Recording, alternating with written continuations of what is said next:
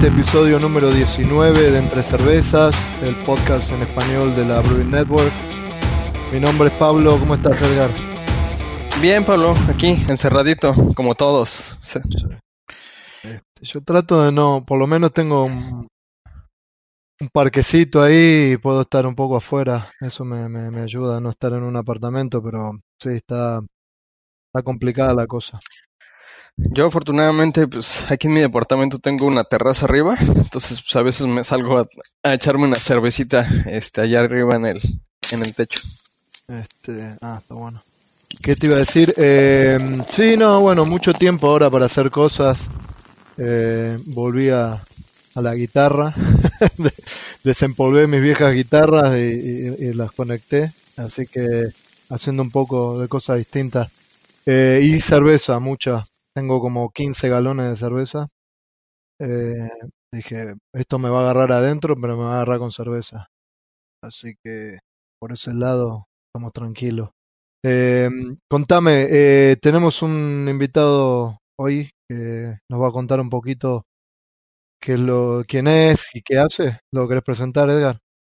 Sí, sí, sí, claro. Pues ahora sí que es amigo ya desde hace varios años. Este, estamos intentando recordar cuándo nos conocimos.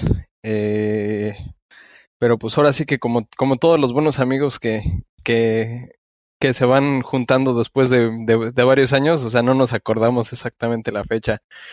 Pero pues acá lo presento es este, su nombre es Miguel Rivas, es más, más bien conocido eh, como The Beard Tracker, o muy, muy, muy, muy conocido por su, por su gran barba. Este, ¿cómo, cómo estás, Miguel? Ah, hola chicos, ¿cómo están? Buenas tardes, ¿me escuchan? Ya. Bueno, primero que todo, muchísimas gracias por, por la invitación. Encantado de estar acá en su, en su podcast. Eh, nada, igual que ustedes, estamos aquí también tratando de mantenernos saludables, mantenernos con salud y más que todo mantenernos cuerdos. Eh, nada, también acá en casa ahorita, disfrutando también un poco de, este distanciamiento social. Yo por lo general cuando, cuando no estoy viajando y estando en festivales que hay cientos, miles de personas, pues a veces también como que disfruto un poquito esta, esta parte de confinamiento. Así que creo que ya tengo bastantes, bastantes años de, de preparación para esto. Mi nombre es Miguel Rivas, soy un fotógrafo residenciado en Nueva York y comencé un proyecto acerca de fotografía, viajes y cerveza hace siete años. Se llama The Beer Tracker. Prácticamente lo que estaba haciendo en este tiempo es viajando alrededor del mundo, visito cerveceras y lo documento. Eh, documento captando momentos y contando historias. Eh, Tienes un eslogan que me, se me hace precioso, ¿no? ¿Cómo va? Este, cada historia tiene una cerveza. no. Every, beer has a story, every story has a beer, que traducido al español quiere decir cada cerveza tiene una historia, cada historia tiene una cerveza. Eso, eh. para, para aclarar, eso no es de mi autoría, eso lo vi hace muchos años, creo que antes de haber comenzado el proyecto y todo. Sí, de hecho fue hace mucho antes de eso, fue hace 12 años, en el 2008. Fue la primera vez que visité Barcelona, España. Estaba caminando un día por las Ramblas, una de las calles más, avenidas más icónicas o de los paseos más icónicos en Barcelona. Y caminando por las Ramblas, entré en una tienda de libros y estaba viendo los libros que tenían ahí, así como, que los estaban mostrando. Y agarré uno y me puse a leerlo, era sobre cerveza y tenía como ese quote y decía anónimo. Entonces dije, bueno, como es anónimo, pues lo voy a tomar prestado, ¿no?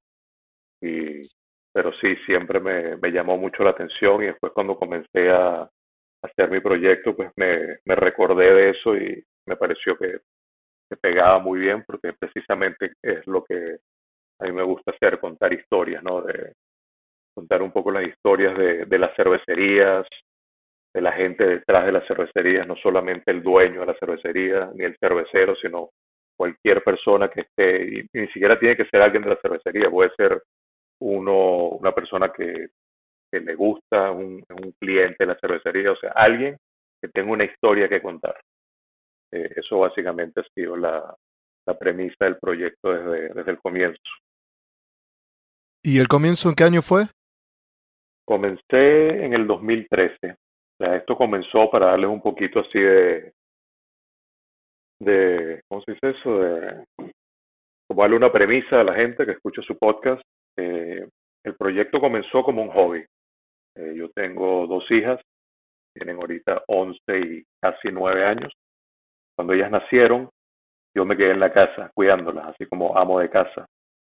Entonces esto también fue para mí como una manera de mantenerme creativo, ¿no? Y no volverme loco en la casa todo el día con las niñas. Eh, entonces comencé a hacer este proyecto. Eh, poster, ah, antes de eso, también para que uh, explicar un poco lo, la parte de la fotografía, cómo nació todo esto. Yo no soy fotógrafo profesional. O sea, yo no estudié fotografía, no he hecho curso de fotografía. Siempre he sido curioso de sacar fotos. Eh, entonces, desde, no sé, tengo 18, 19 años, siempre me ha gustado como que sacar fotos, ¿no? Nada, nada profesional, simplemente sacar fotos y eso, sacar fotos. Cuando yo me mudé a Nueva York, eh, un par de años después comencé a trabajar en un sello disquero aquí en Nueva York que se llamaba, no sé si todavía existe, pero se llamaba Putumayo World Music. Era uno de los sellos disqueros de World Music más grandes del mundo. Y yo llevaba lo que era la parte de prensa, publicidad, eventos. Entonces tenía mucho acceso a los conciertos de, los artistas del sello. Y, y, empecé a ir, empecé a ir a, a los conciertos y como yo llevaba la parte de prensa, pues me podía sacar mi propio pase de prensa. Entonces podía entrar lo que llaman el pit, que es el espacio ese donde se ponen los fotógrafos debajo de la tarima para sacar fotos. Y empecé a llevarme mi cámara. Entonces ahí fue cuando le empecé a agarrar un poquito más el gusto a eso de la fotografía de una manera más seria, ¿no? Porque empecé a aprender un poquito y a entender un poco más sobre composición de una imagen, cuadre, y ese estilo de fotografía en específico me gustó mucho porque era muy dinámico, no, no era nada posado, porque como es un, un show en vivo, pues tenías que tenías milésimas de segundo para captar un momento en específico. Entonces ese tipo de dinámica me gustó mucho y aprendí también de que tienes que estar en el sitio justo, en el momento justo para agarrar una, una buena imagen. Pero al final del día tú le puedes dar, puedes agarrar a 10 fotógrafos, le das cada uno una cámara y ninguno te va a sacar una foto igual, porque cada uno está tiene una óptica diferente, tiene una manera de, de ver el, lo que es el objetivo de una manera diferente, entonces esa, ese tipo de fotografía me, me llamó mucho la atención. La parte más Ahora, artística, digamos, de, de la fotografía.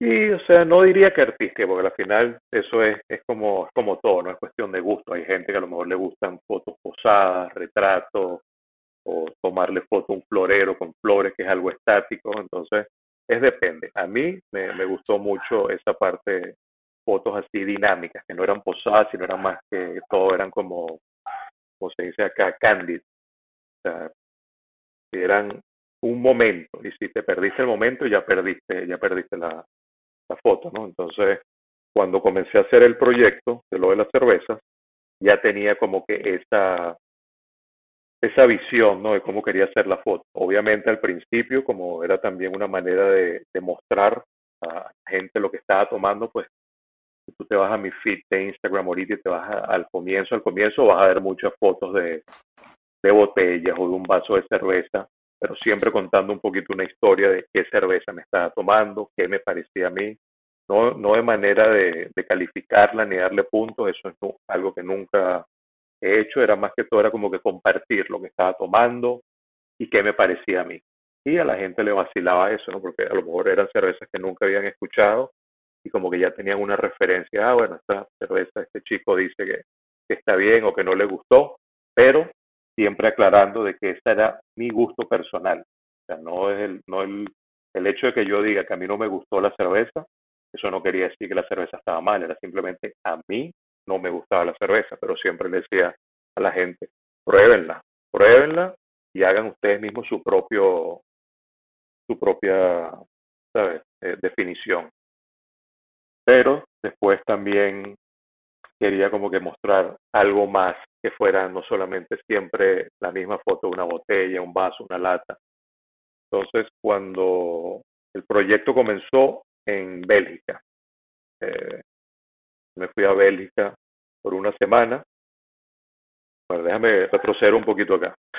Cuando yo me mudé a Nueva York en el 2002, yo tenía un hermano, uno de mis hermanos menores, vivía aquí en Nueva York y él trabajaba de, de bartender en un brasserie francés. Y ya tenía tiempo contándome historias de, de unas cervezas que él vendía ahí en su bar, que eran de Bélgica y que eran hechas por unos monjes. Yo no tenía ni idea de esta cerveza. Eso fue en el año 2002, más o menos para poner un poquito de, timeline. Cuando yo me mudo a Nueva York en el 2002, a la semana de haber llegado, voy a visitar a mi hermano a, a su a su, a su bar. Y la primera cerveza que me dio a probar fue una Orval. Orval, para los que no conocen, es una cerveza, una cerveza muy específica que la hacen los monjes de las abadías trapenses. En el mundo hoy en día hay como 13 abadías trapenses, seis de esas están en Bélgica. Y esta es una de las seis abadías que queda en Bélgica. Eh, lo especial de Orval es que esta abadía solamente produce una cerveza, que vendría a ser como un, no sé, un Belgian Pale Ale, pero tiene Bretanomices. Bretanomices, eh, no voy a entrar en temas muy técnicos, pero es una, como una, no sé, Edgar, tú puedes explicar mejor que es un una levadura salvaje. Una levadura salvaje. Ya. Eh, entonces es una cerveza que cambia mucho ¿no? con el tiempo.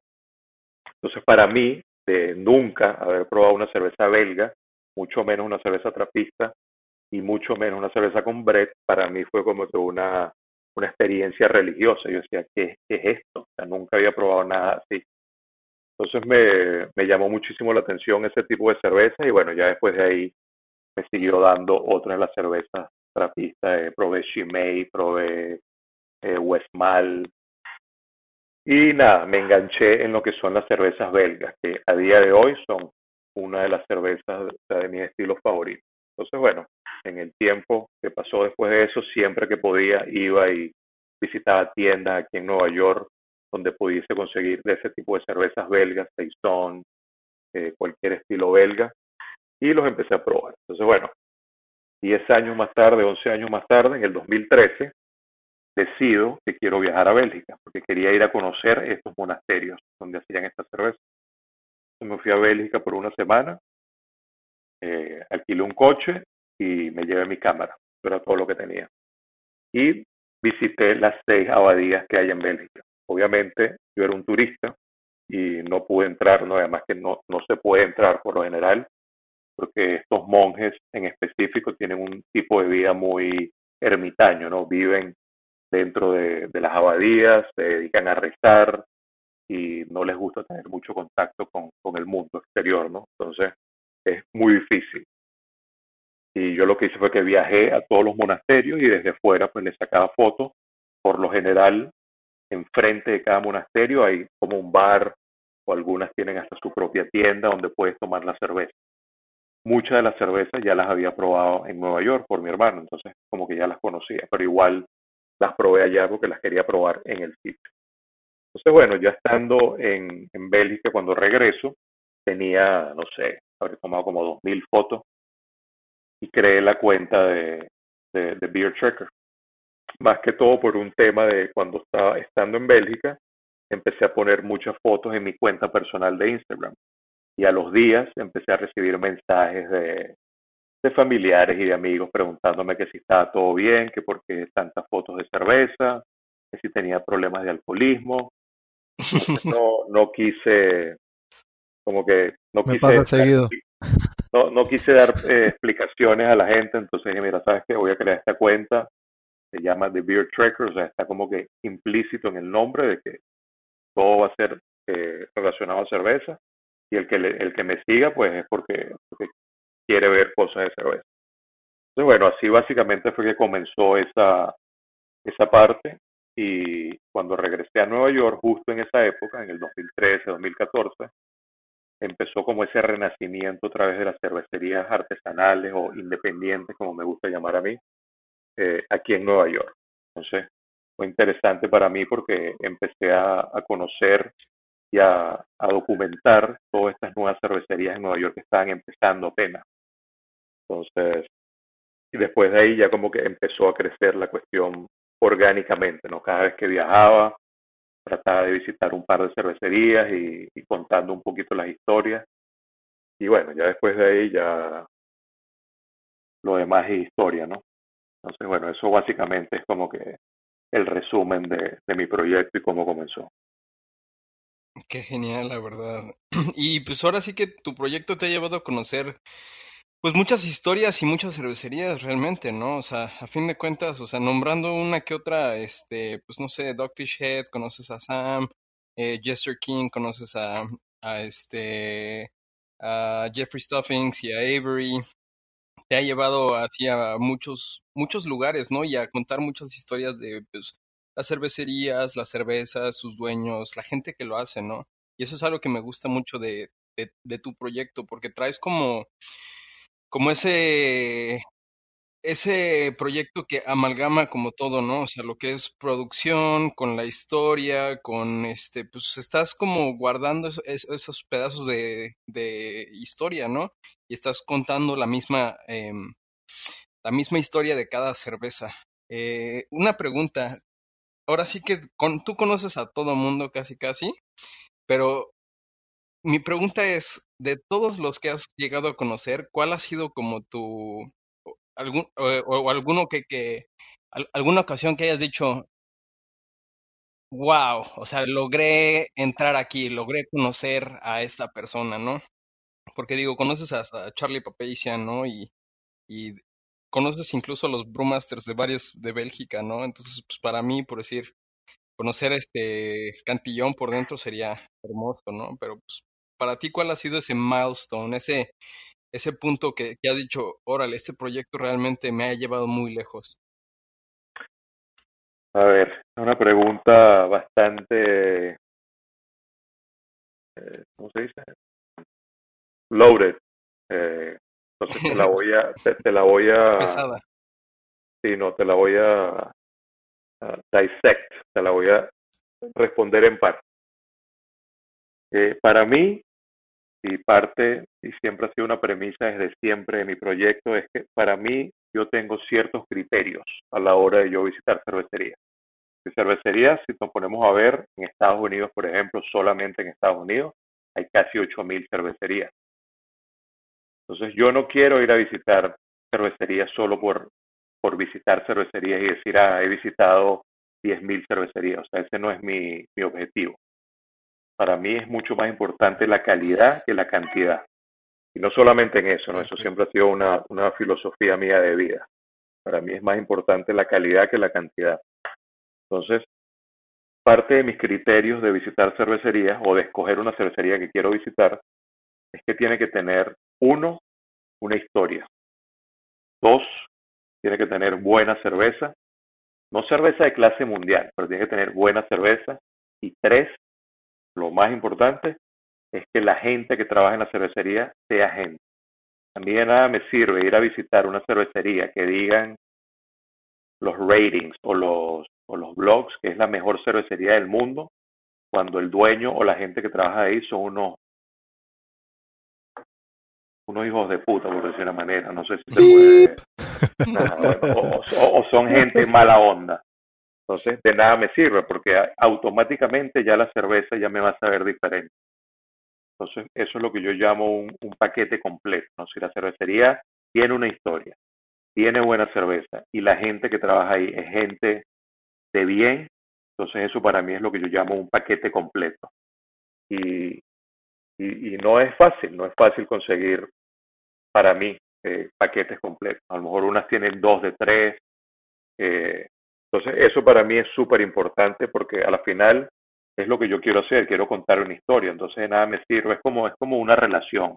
Hay gente con la que tú conectas y hay gente con la que no. Hay gente que conectas más, tienes más empatía, conectas inmediatamente, tienes cosas en común, tienes filosofías comunes de la vida. Entonces eso te hace mucho más fácil contar las historias. Entonces, eso partiendo de ahí. Ahora, me preguntaste si he ido a sitios donde me ha pasado eso, sí, muchas veces. Eh, mucha gente siempre me pregunta, ¿cuál es tu cervecería favorita?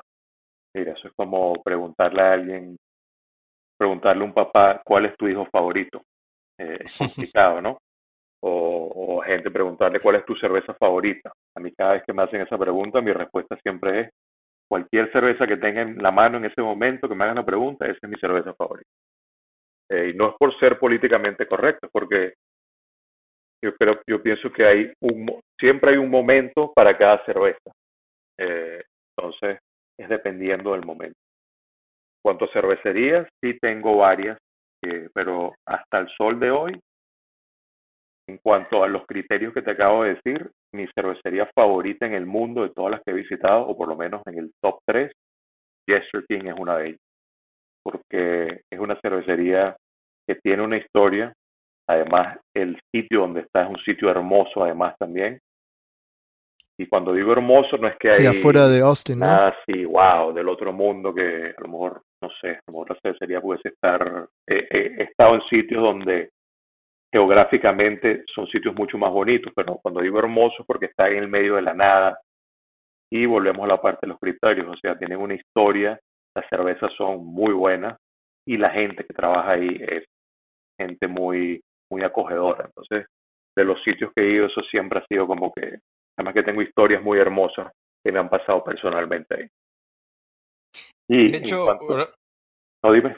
Ahora, ahora sí que concuerdo contigo. A mí Jester King es de las mejores del mundo.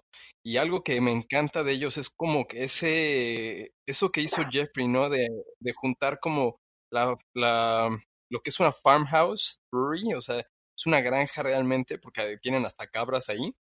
Y es como juntar el viejo mundo con el nuevo mundo, ¿no? Es una cervecería moderna, pero al mismo tiempo vas y te sientes como proyectado este a una cervecería antigua, ¿no? Como si fuera esa granja y no sé, esa como esa historia que tiene esa misma cervecería la hace especial, ¿no? Totalmente. Ok. Bueno, entonces para, para terminar de contestar la primera pregunta de la pregunta compuesta que me hiciste, si, ha, si he visto cuál ha sido como que el, highlight.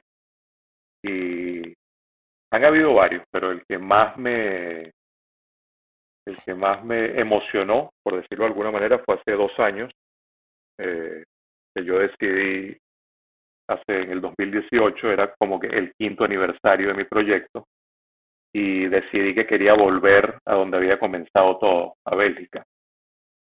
Entonces, armé un viaje y en vez de ir solamente a Bélgica, dije, bueno, vamos a aprovechar eh, y me voy un, un poco más, más de tiempo, ¿no? Entonces armé un viaje casi de siete semanas, seis semanas y algo, y visité 11 países en Europa, fue como un mini tour. Y aproveché de ir a conocer sitios que no conocía, como los países nórdicos, no conocía Noruega, ni Dinamarca, ni Suecia. Mi hermano estaba viviendo en ese entonces en Dinamarca. Entonces aproveché. Eh, y también de ir a visitar cervecerías de que ya las conocía, pero nunca había estado en la cervecería. Entonces aproveché ese viaje y obviamente Bélgica estaba en el itinerario de los 11 países. Y en Bélgica me quedé tiempo más largo que el resto, ¿no? En Bélgica me quedé creo que ocho días.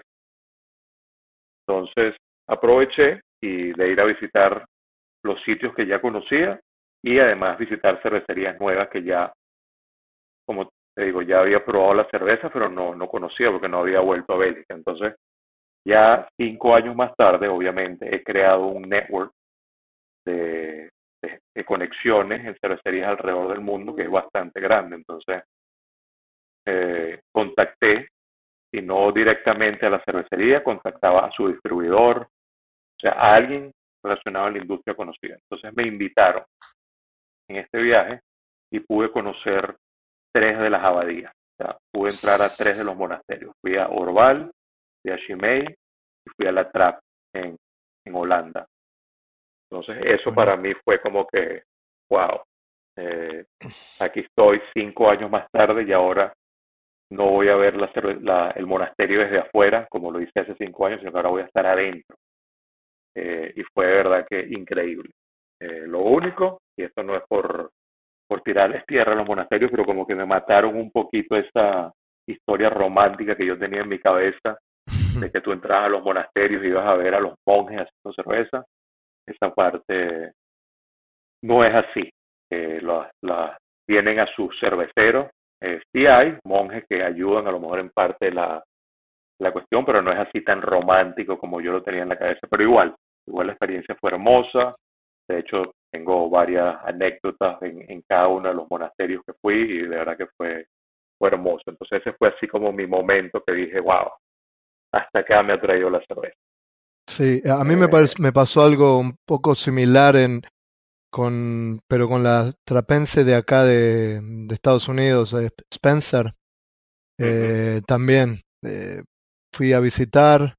La visita fue espectacular en el sentido que fue en el medio del invierno, en el medio de Massachusetts, eh, lleno de nieve.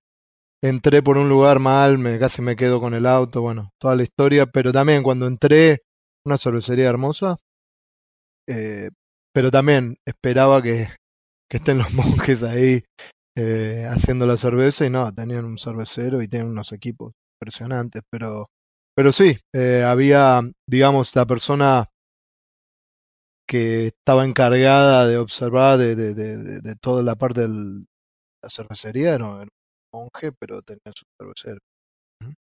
¿Verdad? Sí. Eh, y bueno, ahora para contestar la segunda pregunta que me hiciste, si me la puedes refrescarme la memoria, pero creo que iba por ahí también un poquito de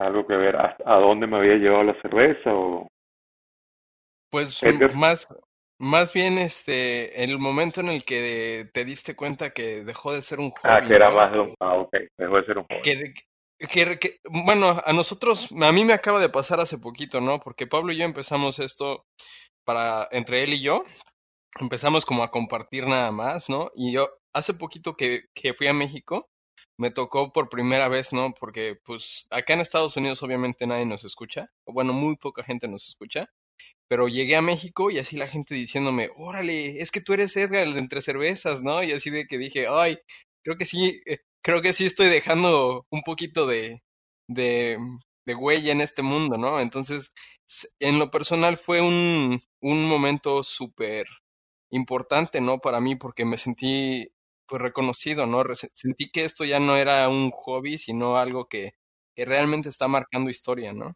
Para ti, ¿cuál fue como ese momento? Mira, eh, hmm, igual, o sea, he tenido varios en, en estos siete años, pero yo creo que la primera vez así que vi que como que mi trabajo estaba siendo reconocido habrá sido cuando tenía ya como dos años, tres años haciendo el proyecto, que empezaron a, contactarme para usar mis fotos en, en artículos de cosas de cervecería, entonces como que la primera vez que usaron una de mis fotos fue para un artículo que hicieron en New York Magazine, eh, después que usaron una de mis fotos para Beer Advocate, Beer Advocate, que era una de las revistas más conocidas en lo que era el mundo de la cerveza. Y bueno, después ahí como que vas por el mismo tema de las, de las conexiones y de las redes que he creado, lo más importante de eso para mí ha sido no solamente crear las relaciones, porque eso es fácil. tú vas a un festival y conoces cientos de personas eh, o a cualquier sitio que vas puedes conocer a cualquier cantidad de personas, pero más importante que conocer las personas, para mí, ha sido cultivar esas relaciones. Entonces, a sol de hoy, voy a decir que un 95% de las cervecerías que he visitado, yo todavía mantengo contacto con ellos. No es que fui, conocí, saqué fotos y chao, más nunca te vi. Eh, no, o sea, he mantenido el contacto con muchas de esas cerveceras, muchos de esos cerveceros a sol de hoy son amigos. Amigos que les puedo mandar un mensaje de texto para felicitarlos por su cumpleaños, me sé el cumpleaños de las esposas, me sé el nombre de los hijos, algunos los he visitado en su casa, algunos me he quedado en su casa. O sea, es cultivar esas relaciones. Entonces se hace mucho más fácil porque si el día de mañana yo necesito algo, es tan sencillo como que llamarlos por teléfono, como que llamar a un amigo, mira, voy a viajar a este sitio, ¿conoces alguna cervecería allá o conoces a alguien allá? Y te pones en contacto directo. Y la gente siempre más eh, como que inclinada a ayudarte cuando tiene la recomendación de, de, un amigo en común. Entonces eso siempre como que me ha abierto muchas puertas, es eso, que la gente ya sabe, ah, bueno, esto me lo está recomendando esta persona, lo conoce, así que, ¿sabes? Debe ser buena onda. Eh, entonces eso ha sido una, una parte bastante importante. Y, y en cuanto a, cuál ha sido el momento, mira, no te podría decir uno en específico, pero yo digo que eso, o sea, eh, lo de que empezaron a utilizar mi foto, después contactándome festivales, también porque he cubierto festivales alrededor del mundo, como el fotógrafo oficial.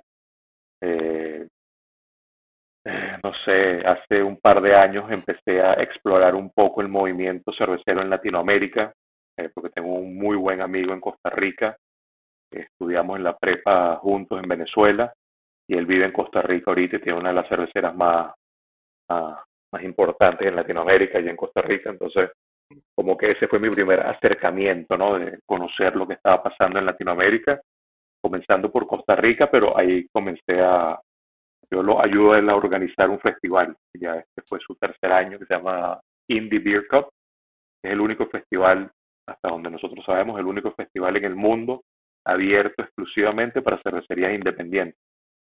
Entonces, ya tenemos tres años haciendo eso y yo lo empecé a ayudar en la parte de con mis conexiones, ¿no? De conectarlos con las cervecerías de Estados Unidos y de otras partes del mundo. Entonces, a raíz de esos viajes a Latinoamérica, empecé a conocer a otros cerveceros de Latinoamérica. Y me llamó mucho más la atención porque de ahí vienen mis raíces, ¿no? De Venezuela. Entonces, y se me hacía mucho más fácil eh, comunicar mi historia y mis ideas en español. empecé a conocer muchos cerveceros en Latinoamérica y el año pasado viajé por todos los viajes que hice el año pasado fueron mayormente en Latinoamérica. El año pasado conocí Ecuador que no conocía, conocí Argentina, estuve Costa Rica, Panamá, México, Ecuador, Argentina. Entonces empecé a conocer a muchos cerveceros y a expandir mucho más mi, red de, de contacto. Entonces eso también ha sido, ahí fue cuando vi, ¿no? De que viaja, viajaba a los sitios, Argentina, que nunca conocía, y la gente venía y en el festival, y, ah, tú eres el, el viajero que está de visita cervecera por el mundo. Entonces, en sitios como que nunca había estado y que se reconozcan así fue bastante, fue bastante bonito, ¿no? Yo creo que uno de los, de los, ¿cómo se dice eso? De los, de, los, los picos, los puntos más altos de, de tu no, no punto. ¿Cómo se dice cuando te dicen en Venezuela lo llamamos piropo? Pero es así como que un... No, sí, un piropo. como un halago. Ya, eso, halago.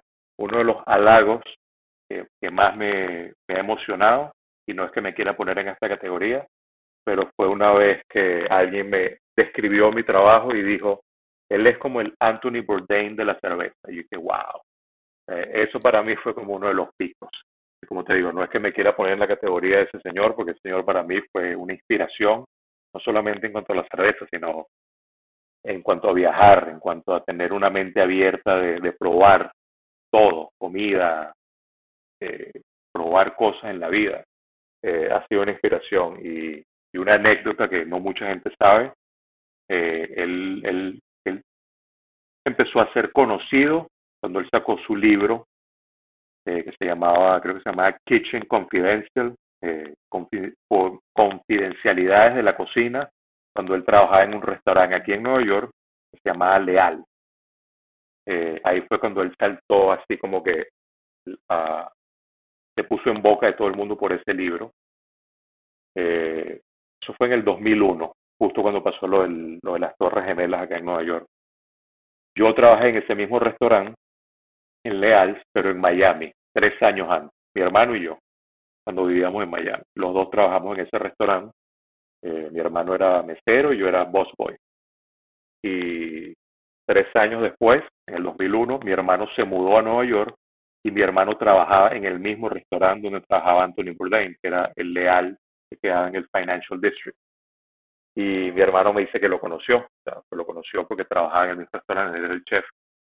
Entonces, eso para mí fue así como que, wow. O sea, después de ver todo eso, todo lo que pasó y obviamente fue su muerte, a pesar de no haberlo conocido nunca, fue como que me afectó de una manera, así como te afecta cuando muere alguien que, que tú tenías admiración, que fue bastante, fue bastante doloroso, ¿no? Y, y como que dije, bueno, eso es como una, un recordatorio, ¿no? De que la vida es una y la vida es un ratico nada más.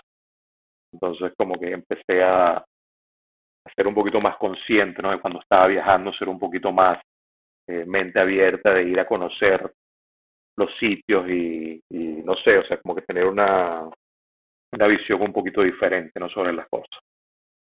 Y ya que estás, bueno, eh, eh, sí, hablaste de, en el tema de, de, de Latinoamérica, eh, ¿cómo, ¿cómo ves la, cómo ves que va evolucionando la, la cerveza en Latinoamérica? Porque sabemos que está, digamos, comparado a otros países o Estados Unidos, viene, viene de atrás, viene, eh, empezó mucho después, pero ¿cómo, cómo, cómo lo ves en este momento? ¿Qué, qué, qué futuro le auguras a, a, la cerveza en Latinoamérica? Mira, la verdad, no, no están muy atrasados.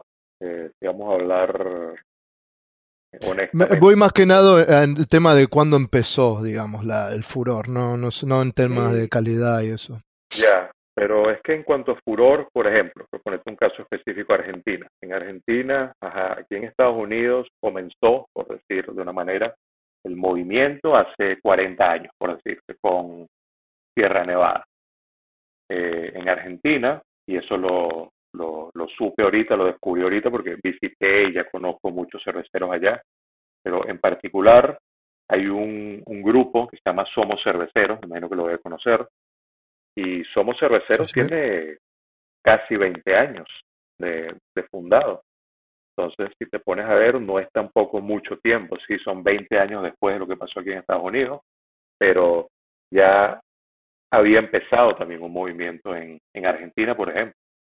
Y hoy en día no hay esa eh, no hay ese distanciamiento, no se nota tanto por la por la tecnología, ¿no? Hoy en día con el internet tú puedes meterte, puedes buscar información y encontrar cosas, entonces como que ahorita los mercados, no solamente en Latinoamérica, en otras partes, ya se están como que eh, igualando, ¿no? En el sentido de que ya tienen acceso al mismo tipo de información, eh, a las mismas recetas, a, la, a la misma tecnología, lo que está ahorita pasando.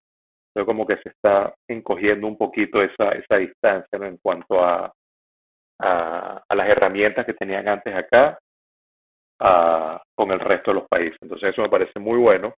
Y lo segundo es que la gente que, que es inteligente ha sabido aprovechar eso de la tecnología y aprender de los errores, de las cosas que pasaron acá ya para no repetirlos. Entonces ya te puedes como que el camino está un poquito más despejado, ¿no? Que ya sabes cuáles son las cosas que no tienes que hacer, no tienes por qué toparte con esa misma piedra otra vez y ya sabes que no va a funcionar. Eh, entonces creo que eso ha sido una ventaja bastante grande, ¿no? Y en cuanto a calidad, igual, o sea, no, sí, hay muchas cosas que, que todavía no, no están a la par, pero es más por un tema, y eso es algo que he venido yo diciendo hace ya cinco años de que empecé a ir a Latinoamérica, es un tema cultural. Y es debido a que aquí en Estados Unidos ya tienen, bueno, ya 40 años de haber empezado a, a a meterle eso en la cabeza a la gente de, educar, ¿no? Y todavía falta mucho acá, no te creas, pero ha sido, han hecho un trabajo más largo en cuanto a cantidad de tiempo de educar a la gente en cuanto a la cultura de las cervecerías independientes o artesanales. Y eso creo que todavía en Latinoamérica falta. Hay países que obviamente tienen una industria más sólida, Brasil, Argentina, pero hay países todavía como, no sé, en Bolivia, que todavía no tienen mucha idea. Entonces, es una cuestión, yo pienso, de que eso hay que hacerse desde ya, desde el comienzo. Tienes que empezar a crear cultura, porque si no, de nada te sirve de tener un, una industria súper desarrollada cuando el consumidor tuyo no tiene mucha idea de qué es lo que estás haciendo. Entonces, creo que tienen que ir de la mano, de manera que a medida que va creciendo y se va, la cultura se va haciendo más fuerte, también va creciendo la industria. Entonces, van de la mano. Y el consumidor es el que te va a ayudar a vender tu producto a la final, porque es el que le va a decir a los amigos, oye, fui y visité esta cervecería, es súper buena, eh, en vez de irte a comprarte una Quilmes, anda y, anda y visita Juguetes Perdidos, o anda y visita, anda y te compran las cervezas de Ixtel o de Beer House. Entonces, es, un tema que tiene que ir de la mano. Y, y otra cosa que, que, que, noté mucho en Latinoamérica en mis viajes el año pasado, también lo he estado repitiendo hace como tres años, es que tienen que también empezar a crear una identidad. Cuando digo crear una identidad, tienen que sacarse un poquito de la cabeza ese tema de que repetir las cervezas que están haciendo ya en otras partes o en Estados Unidos, por, por poner un ejemplo más, más, uh, más simple, ¿no? De que todo el mundo trata de imitar lo que están haciendo acá. Está bien, yo entiendo desde el punto de vista económico que sí, que las, por ejemplo, las New England IPA o la Hazy IPA es lo que está vendiendo más. Y yo entiendo que la gente está, está mm, tienes un negocio, ¿no? No lo estás haciendo por caridad. Y entiendo que esa es la cerveza que más se vende y es la que te está generando más ingresos. Todo eso está muy bien. Pero también no dejar de lado que tienes que crear tu propia identidad y eso me parece súper importante porque cada país, no solamente en cuestiones de cerveza, cada país tiene su, sus cosas que son únicas, que nadie más las tiene. Entonces, ahí es donde reside, eh, de donde viene que vas a hacer algo diferente al resto. Y, por lo menos en, en, la industria de la cerveza, que es de lo que estamos hablando acá, es lo que yo les he venido diciendo a los cerveceros, que traten de, de encontrar su identidad y de encontrar sus productos locales que solamente ustedes tienen, eso es lo que los va a ustedes a separar. Y mira, por lo menos en, en Argentina, crearon ya un estilo de cerveza, ¿no? Que es la, la ¿cómo se llama? Pampeana. Ajá, la dorada pampeana, ¿no? La dorada pampeana. En Brasil tienen ya su propio estilo Catarina Sour, que bueno, es un Keller Sour, pero en Brasil se tiraron su, su toque brasilero y, ya, ya es un estilo, ¿no? Entonces es lo mismo, o sea, cada país creo que puede llegar y, y hacer eso, o sea, de crear su propia identidad y que después la gente como que quiera tratar de reproducirlo, así sea por, por joda, de, ah, bueno, queremos hacer este estilo de cerveza, a ver qué tal nos sale. Eh, yo pienso que eso también es una parte muy importante, ¿no? De, de cada mercado que tenga su propia propias raíces. Claro. Eh, Edgar, ¿te parece? Sí, dale, vamos a, vamos un corte rápido y este ahorita regresamos. Eh, ahora sí que muy interesante la charla. Y pues ahora sí que ahorita continuamos con todo el tema de, de América Latina, ¿no? Que supongo que es a, a, lo, a lo que todos les interesa realmente. Va, regresamos en un segundo. La American Homebrewers Association apoya este programa y de la misma manera busca proveer de recursos técnicos a los cerveceros caseros y profesionales hispanoparlantes en todo el mundo. Con la American Homebrewers Association en español puedes aprender técnicas nuevas de elaboración de cerveza, tener acceso a recetas ganadoras de premios y mucho más. Visítanos en homebrewersassociation.org, asóciate y comienza a disfrutar de todos los beneficios. Con el curso en línea Beer Savvy, tú puedes incrementar tu conocimiento de cerveza y prepararte para tu primera certificación profesional en cerveza. Beer Savvy, del programa de certificación Cicerón, es un curso que te prepara para dominar los aspectos fundamentales del servicio de cerveza, estilos de cerveza y su historia. El curso toma entre 5 a 8 horas para completarse, pero los contenidos los tienes disponibles por 90 días. Incluye videos, actividades y es una forma muy dinámica de aprender. El curso incluye dos oportunidades para certificarte como anfitrión certificado en cerveza. Empieza hoy ingresando a cicerón.org. Si requieres análisis de laboratorio o asesoría en control de calidad para tus cervezas, kombucha, sodas artesanales o destilados, te anuncio que Katinka Labs está operando ya en su laboratorio en Ciudad de Panamá. Puedes contactarnos a jose-katinka-asoc.com, esto es jose K-A-T-H-I-N-K-A guion al medio A-S-S-O-C.com.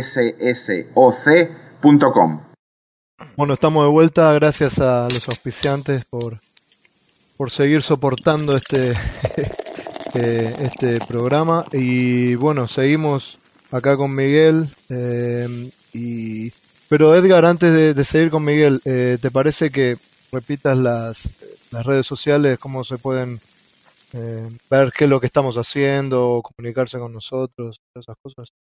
Cl- Claro que sí. Ahora sí que, como, como siempre, nos encuentran en redes sociales como em, Entre Cervezas BN, en Facebook e Instagram. Eh, Miguel tiene su, su Instagram que es precioso. Es The Beer Trekker, T-H-E-B-E-R,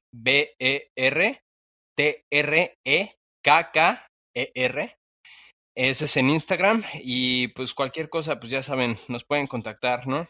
Eh, por lo pronto, pues ahora sí que Miguel, cuéntanos un poquito más pues, de lo que ha pasado en, en, en América Latina y pues sé, sé que has sido juez incluso, ¿no? En, en, en algunas eh, competencias allá en, en América.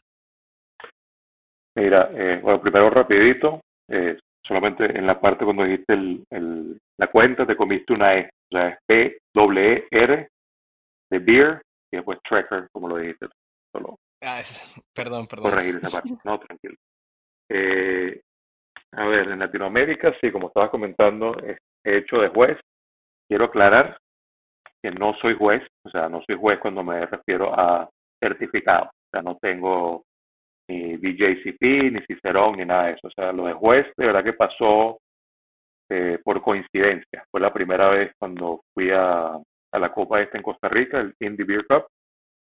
Eh, uno de los jueces como que se enfermó, no sé qué pasó, canceló último momento, entonces faltaba gente y mi amigo Ignacio, que es el que organiza esto, eh, me dijo, me pidió ¿no? el favor de, me pidió el favor de que necesitaba un juez ¿no? para, para una de las catas.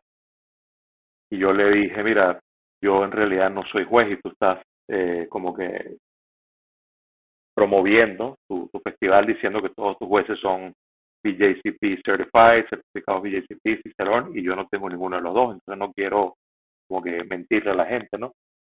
Y me dijo, mira, no me importa porque eh, tú tienes un paladar muchísimo más avanzado que, que muchísima de la gente acá, así que te lo estoy pidiendo como favor. Y bueno, bien.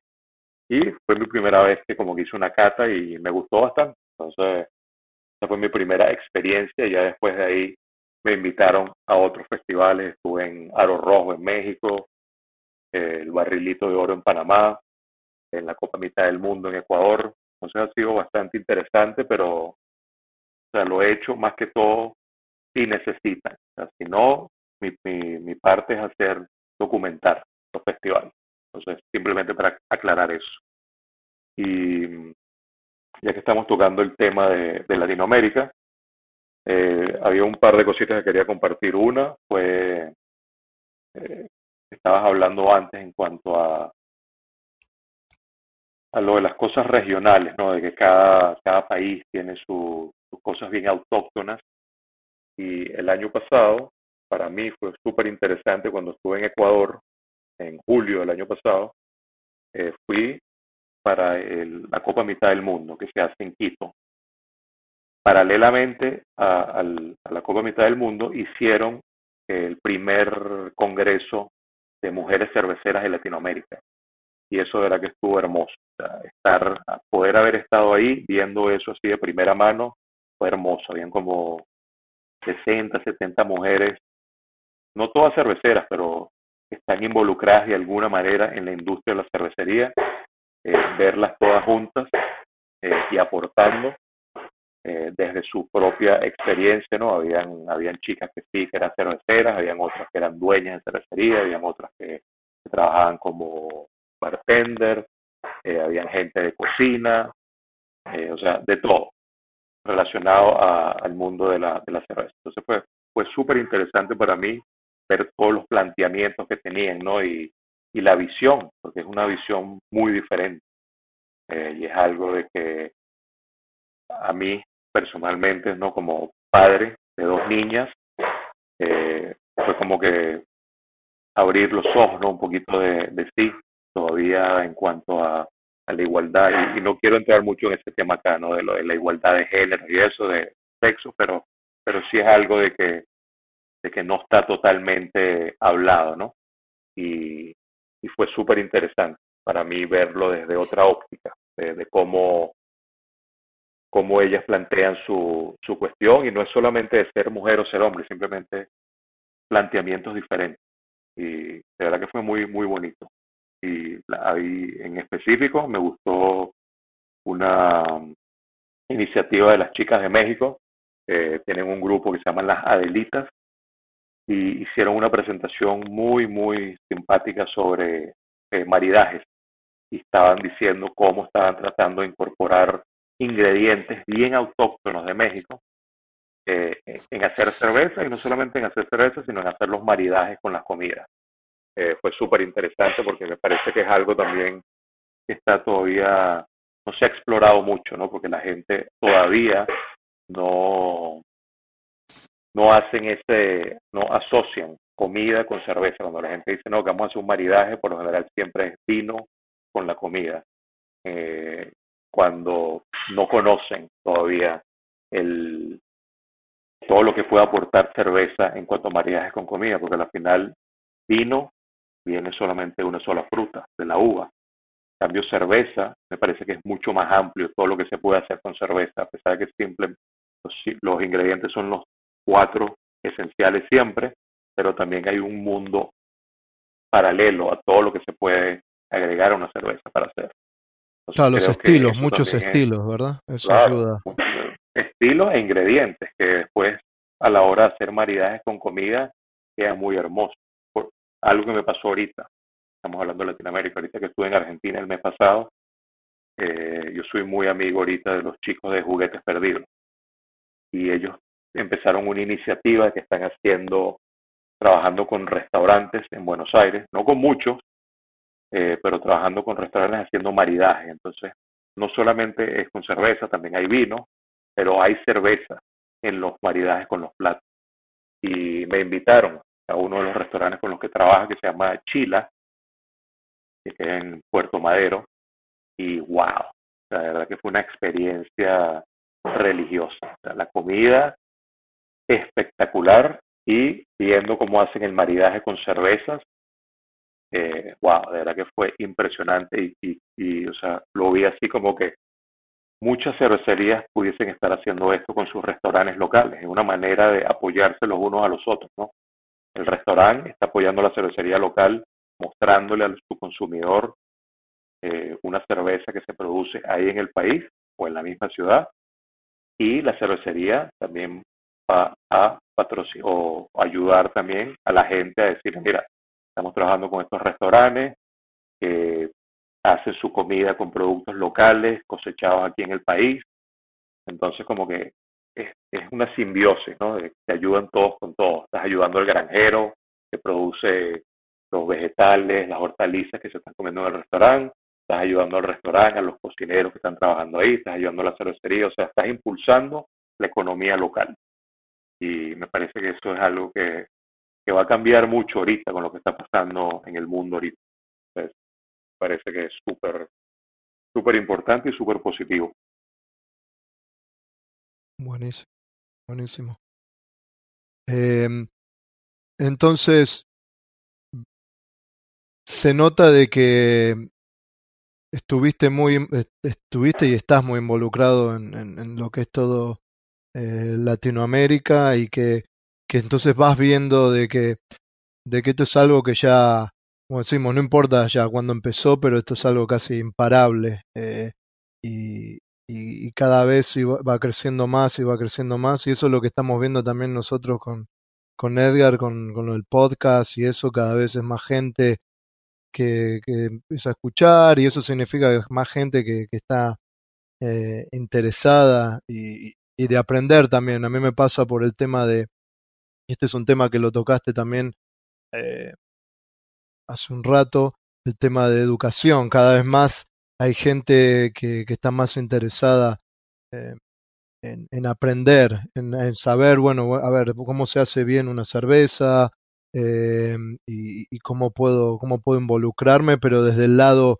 más que nada también de, aprender y, bueno, y eso es un poco lo que estamos intentando hacer con, Edgar. Entonces, la verdad que yo también tengo la suerte, a veces no, tal vez no tan seguido, de, ir para, para Latinoamérica y cada vez que voy me, me sorprendo gratamente de cómo, cómo la gente quiere seguir eh, evolucionando y aprendiendo y si hay más información mejor y eso un poco el, podcast empezó por eso porque había mucha hay mucha información en, en inglés pero no había tanto en español y todavía me parece que hay mucho trabajo para hacer pero pero un poco eso es lo que queremos hacer desde nuestro humilde eh, punto acá con, con Edgar eh, con este podcast pero es eso es seguir tratando de de ayudar y, conectar, ¿no? Como dijiste vos, y como haces vos cuando vas a, hacer viajes, haces viajes y te conectas con gente y esa misma gente te conecta con otro. Eso es un poco lo, lo, que intentamos hacer con Entre Cervezas también, de, ir conectándonos con vos, con el cervecero, con el que nos manda una pregunta por email, con el que nos ve a veces por Instagram o, lo que sea, y conectarnos y ayudarnos y empezar a, divulgar más toda esta información que, que, ayuda a que la, Latinoamérica siga, siga creciendo. ¿Qué, qué, qué cosas ves desde, desde algún punto? ¿Qué es lo que ves que, le falta tal vez o, o, que necesita en estos momentos Latinoamérica como para seguir, seguir impulsando e, este crecimiento? ¿Hay algo que ves o, o algún punto específico? Mira, no creo que es una cuestión de, de Latinoamérica en específico, pero ya que estamos hablando de Latinoamérica, digo que es más un tema en cuanto a solidaridad. Y no solamente en el mundo de la cerveza, estoy hablando a nivel humano. Creo que eso es algo que nos falta y es algo que he estado comentando ahorita, conversaciones con amigos, de que yo espero con esto que estamos pasando ahorita, esto sea como que un punto de inflexión en la humanidad, ¿no? En cuanto a, ahorita nos pisaron el botón de reset a todos. Esto es algo que va a tener un efecto, lo que llama aquí life changing, ¿no? De, alterar la vida como la conocemos, para lo bueno y para lo malo. Eh, porque va a poner, y espero, es mi idea romántica, pero yo espero de que este sea el punto de inflexión en que la gente vea en realidad cuáles son las cosas importantes y no es por desviarnos un poquito del tema de, la cerveza, pero se está viendo cómo ahorita quién es de verdad la gente que es indispensable en el mundo. No es el futbolista que gana 30 millones de euros al año o el músico. Ese no es el indispensable. El indispensable ahorita es el enfermero, el, el doctor, eh, el que maneja la ambulancia. Esa es la gente indispensable ahorita, los maestros. Entonces, yo espero que, que todo esto que está pasando tenga después unas consecuencias positivas para como que la gente empiece a ver que hay que darle como una vuelta de tuerca ¿no? a, a las prioridades que tenemos en la vida. Y, y, en cuanto a lo que estabas diciendo de qué es lo que he visto que falta en Latinoamérica, es eso. O sea, en Latinoamérica y en, en general, la, la falta de solidaridad. Eh, porque sí he visto que cuando viajo a, países, por lo general, en la industria de la cerveza, en la industria de la cerveza, siempre nos gusta llenarnos la boca de decir, sí, no, que es una industria súper hermana, que todos nos ayudamos y sí, en, eh, de, de, puerta hacia afuera, así lo queremos ver, pero he visto como que hay grupitos, ¿no? En, los países, que hay grupitos de cervecerías que están aquí, están allá, y a la final, a la hora que hay que echarnos una mano, como que no somos tan solidarios como nos gusta contar el cuento. Entonces, eso sí me gustaría ver hubiese un poco más de, cambio ¿no? en cuanto a eso. Eh, pero como te digo, no solamente en Latinoamérica, en, todas partes. Sí, claro. Ahora sí que como justamente como lo comentas, nosotros también lo, lo, lo vemos, ¿no? O sea, en lugar de, de, querer hacer una comunidad entera, pues tenemos estos uh, clusters, ¿no? Estos grupitos que de gente que dicen, ok, sí, nosotros somos este buena onda y aceptamos a quien sea, ¿no? Pero casi casi nada más pues es de un club específico. o para los chicos cool. Ajá, como para los chicos cool nada más, ¿no? Y pues eso es algo, por eso Pablo y yo empezamos esto, ¿no? Y realmente yo también lo veo en ti, o sea, es el hecho de querer compartir nuestros, nuestras experiencias, ¿no? O sea, tú estás contando las historias de la cerveza. Pablo y yo estamos compartiendo nuestro conocimiento que tenemos acá. Y a fin de cuentas, ni tú ni nosotros, o sea, estamos realmente pues haciendo un super negocio de esto, ¿no? Tú, tú con todas las historias que cuentas y todo, estás compartiendo es, ese conocimiento, esa, esas experiencias y no, no estamos pidiendo nada a cambio realmente, ¿no? O sea, simplemente es el hecho de compartir. Y mucha gente sí veo que, que, ah, no, este, pues le comparto, pero nada más como a mis amigos, ¿no? Hay algo que, que, entiendo perfectamente, que en América Latina no tienen como acceso muchas veces a los recursos, pero por decir en, en Argentina, como, como comentas, acabas de ir a, la pizca del, del, lúpulo, ¿no? Entonces, pues ya hay producción de lúpulo allá, entonces ya es un poquito más fácil que los argentinos consigan un poco de lúpulo y pues deberían de, de pues abrir un poco como ese esa hermandad de decir, ok, no, pues vamos a empezar a producir más o vamos a echarles este, más la mano a, a, a todos los demás, ¿no? No nada más decir, ok, este, nosotros somos los que tenemos esto y pues nosotros vamos a, a, este, a controlarlo, ¿no?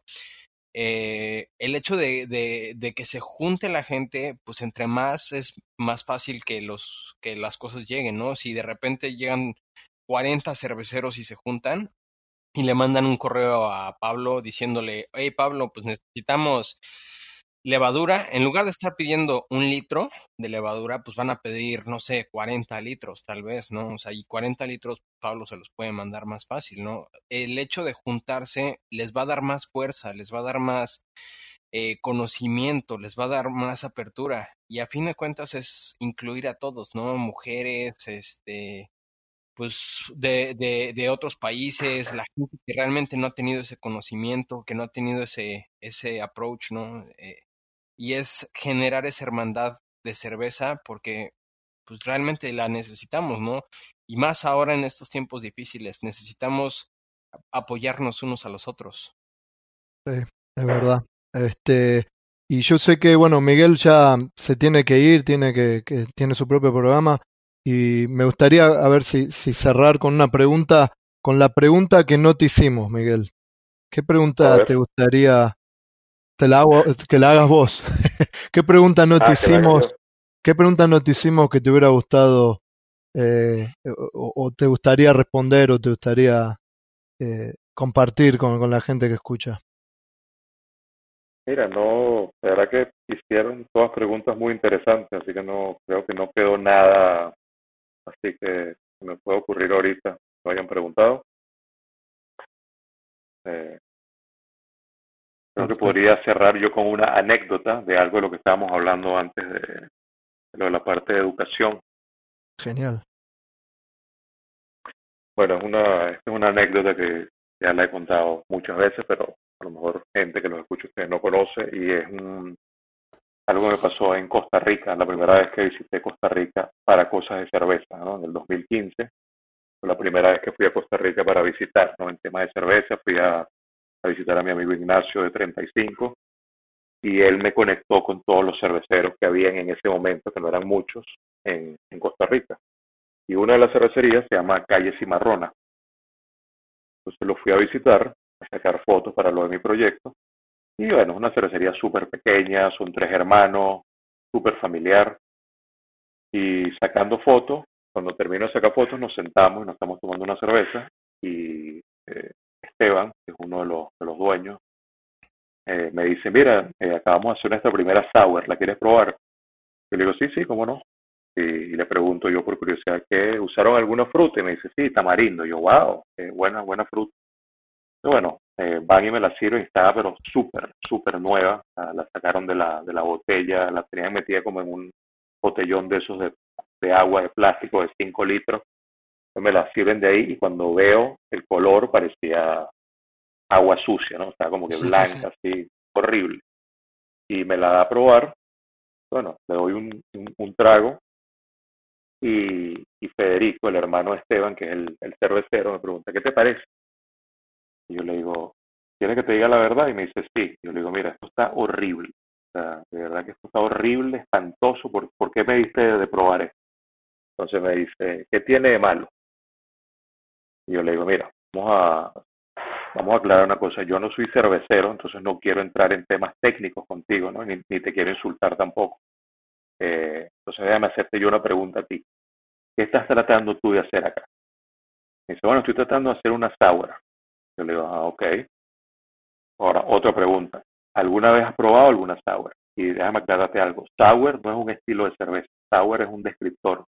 Como decir dulce, salado, ácido, agrio. Eh, tú lo que estás tratando de hacer acá, me imagino, es lo que se llama un wild ale, ¿no? Con levadura salvaje. Me dice, sí, sí, eso. Le digo, bueno, ¿has probado alguna vez alguna? Y me dice, no. Le digo, bueno, ese es tu problema número uno, ¿no? Que estás tratando de hacer de cerveza que nunca has probado. Entonces no tienes un punto de referencia. Sí, sí, yo sé, pero es que aquí es muy difícil conseguir cantillón en Costa Rica. Le digo, bueno, ya va. Error número dos. Cantillón no es una sour ni un wild ale, es un estilo totalmente diferente de cerveza que ahorita no deberías ni, ni tratar de intentar hacer. Eh, entonces, este es mi consejo que yo te voy a dar, tú lo tomas o lo dejas. La próxima vez que algún amigo tuyo viaje a Estados Unidos, pídele que te traiga una Wild Ale, que hay muchas, están, las puedes conseguir en cualquier tienda. Ya con eso la vas a probar, vas a entender un poquito el, estilo y ya vas a tener un punto de referencia. Y bueno, ahí quedó la conversación. Al año siguiente, Federico me escribe y me dice, mira, voy, a, voy para Estados Unidos, voy a visitar Nueva York, si me puedes mandar una lista de cervecerías para visitar. le digo, mira, te propongo algo mejor. Cuando llegues a Nueva York, escríbeme y yo te saco. Llevo conmigo y te llevo a todas las cervecerías que hay ahorita acá y te presento a los cerveceros. Entonces, bueno, Fede vino, se pasó como una semana acá y lo llevé a varias cervecerías acá, probó las cervezas, conoció a los dueños, preguntó, tal, todo muy bien. Después de acá en Nueva York, me dice, mira, estoy yendo a Maine, a Portland. Yo le digo, excelente. Tengo unos muy buenos amigos allá, una cervecera que se llama Allagash, y ellos hacen, son muy buenos haciendo el estilo de cerveza que, que, tú querías hacer. Bueno, lo, conecté con la gente de Allagash y obviamente cuando llegó pues le hicieron el tour de la industria, lo metieron en el cuarto de los barriles, vio todos los coolers, o sea, como que vio todo el proceso, vio el cool ship y obviamente cuando se fue pues le dieron caja y caja de cerveza. Me acuerdo que él estando allá me mandó un mensaje y me dice, ya entendí lo que me estabas diciendo. Yo, bueno, muy bien. Al año siguiente, él empezó, cuando se devolvió a Costa Rica, obviamente después de ese viaje, pues ya con todo lo que había aprendido, visto, y él mismo haciendo su propia investigación, empezó a jugar con levadura salvaje. Y empezó a hacer cervezas de ese estilo. Al año siguiente, en el 2017, hizo su primera como Saison, ¿no? Y la metió en la Copa de las Américas, que es una de las copas más importantes de Latinoamérica de cerveza. Bueno, el chico se ganó el oro en la categoría y quedó, creo que, Best of Show de esa categoría. Y para mí, para mí fue, de verdad que me sentí súper orgulloso y, no porque yo haya hecho nada, sino me sentí súper orgulloso de él desde el punto de vista que uno fue humilde de aceptar lo que yo le estaba diciendo, dos, tener la mente abierta para probar y hacer su propia investigación de cosas y después tres, de, de aplicar ¿no? todo lo que había aprendido. Y de verdad que fue, o sea, estuve súper contento, me emocionó muchísimo eh, cuando me enteré de eso. Después al año siguiente yo volví a Costa Rica otra vez para la cuestión de la Copa Indy y, él abrió un restaurante con el hermano. Y en uno de, de los salones del restaurante, un restaurante súper pequeño, pero en uno de los salones del restaurante tenía como un, un cuartico y tenía varias de sus botellas eh, a las que les había metido bread, que las tenía acostadas en la pared, así como tipo cantillón, que las tienen acostadas una encima de otra, pues así las tenía. Y abrió un par, una con el Bread Brooks y el otro con el Bread uh, Clauseni. Y wow, yo probé la cerveza y le dije, brother, la verdad que estoy orgullosísimo de ti por todo lo que has estado haciendo con este tipo de cerveza.